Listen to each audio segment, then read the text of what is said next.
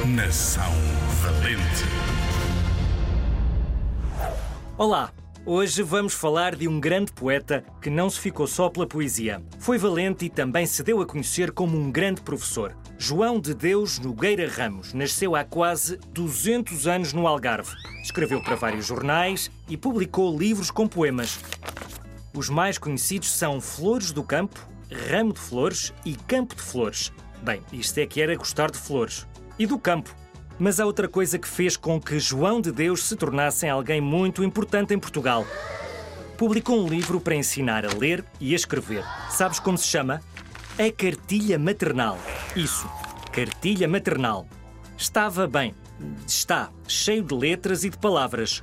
Umas mais pequenas, outras maiores, e assim ajudou muitas pessoas a ler e a escrever. A cartilha maternal ainda hoje é usada. E vê lá tu que foi publicada há 150 anos, no tempo dos pais, dos pais, dos teus pais. Já passaram uns bons aninhos.